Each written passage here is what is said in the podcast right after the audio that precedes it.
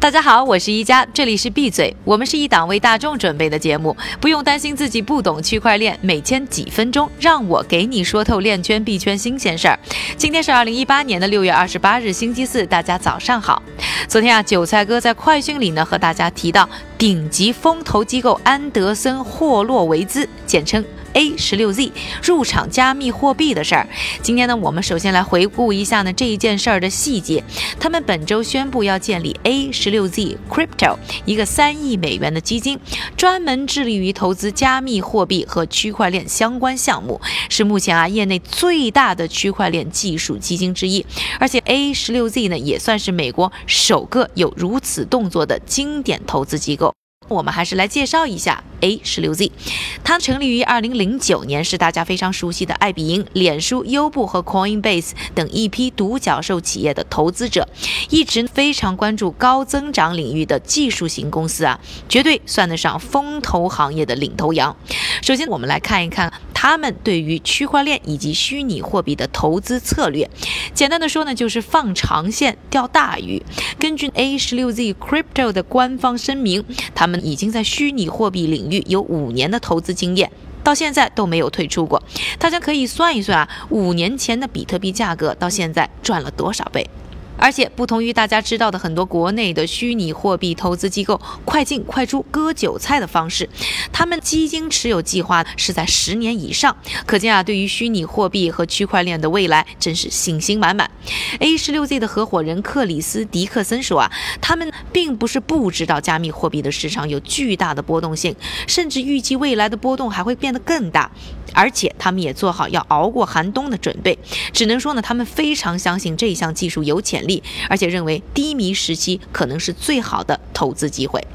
另外呢，再来说一说他们这次进场的时机。现在经历的这一波虚拟货币的熊市呢，价格回调已经差不多百分之七十了，算得上呢是虚拟货币历史上第三大的熊市。但是按照刚才说到的 A 十六 Z 的投资理论，熊市进场可能会帮他们拿到千载难逢的低价机会，是不是也想到了巴菲特曾经和他的股东们说的那句名言：当别人害怕的时候，我们要贪婪。这里呢还要和大家介绍一下过去的历史数据，每一次。加密货币经过熊市以后，都会创造出历史的新高，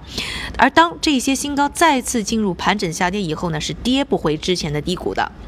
也就是说，不管是涨是跌，大趋势一直在向前。当然了，还是要提醒各位，虚拟货币市场有风险，入市请谨慎。最后还要说到 A 十六 Z 这一次入手虚拟货币基金，还引入了一位新的合伙人，而且是他们的首位女性合伙人凯蒂哈恩，她将要管理这支基金。她的来头也不小，是美国司法部第一个管虚拟货币的前联邦检察官。可见，不管是虚拟货币还是区块链，A 十六 Z 投归投，对于法律合规的问题呢，还是非常小心。说了这么多，你是不是也非常期待看看他们会首先投资给谁呢？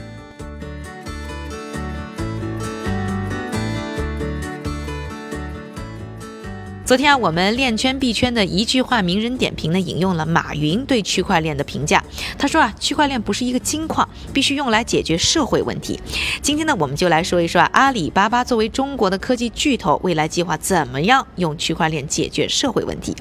如果呢你是闭嘴的忠实听众，一定知道阿里巴巴在区块链领域玩得非常溜。隔三差五，我们的节目上呢都会出现他们的消息。首先要说啊，阿里巴巴是区块链人才的摇篮，像在我们的纪录片系列《区块链之星》当中出现的，像 Quantum 的帅出，星云链的徐艺吉，原来都是阿里系的人。再来说一说阿里在区块链的布局，首先要认识到，就是阿里巴巴已经不只是一个电商这么简单。阿里体系当中，从蚂蚁金服到众安保险，阿里现在可是一个跨行业有十三个附属公司的巨型企业。而在区块链的布局呢，也可以说是遍地开花。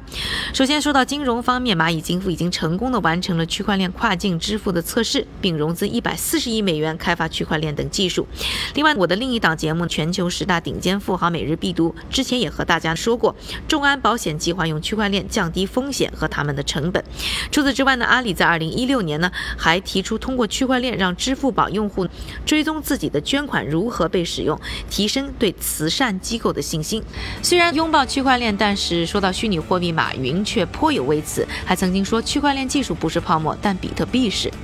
淘宝也禁止平台商家提供任何和 ICU 相关的服务。就更不用说接受虚拟货币做支付了，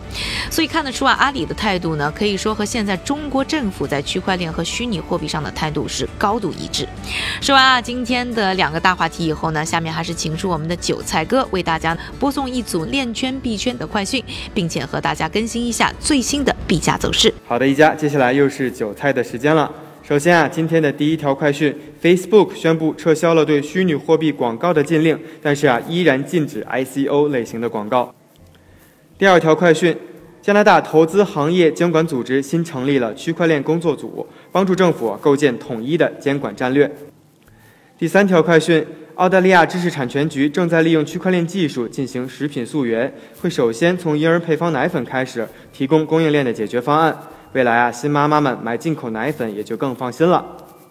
第四条快讯，我们的央行爸爸的数字货币研究所啊，在今年五到六月份火力十足的连发了六项新专利申报，目标啊是集中解决数字货币钱包的痛点问题。第五条快讯，虚拟货币研究机构称啊，随着比特币交易所购买 ETF 基金的出现，比特币价格可能会在二零一八年底升至超过三万五千美元。加密货币对冲基金 Block Tower 联合创始人阿里保罗也说，比特币的下一次暴涨将会是机构投资者入场的时候。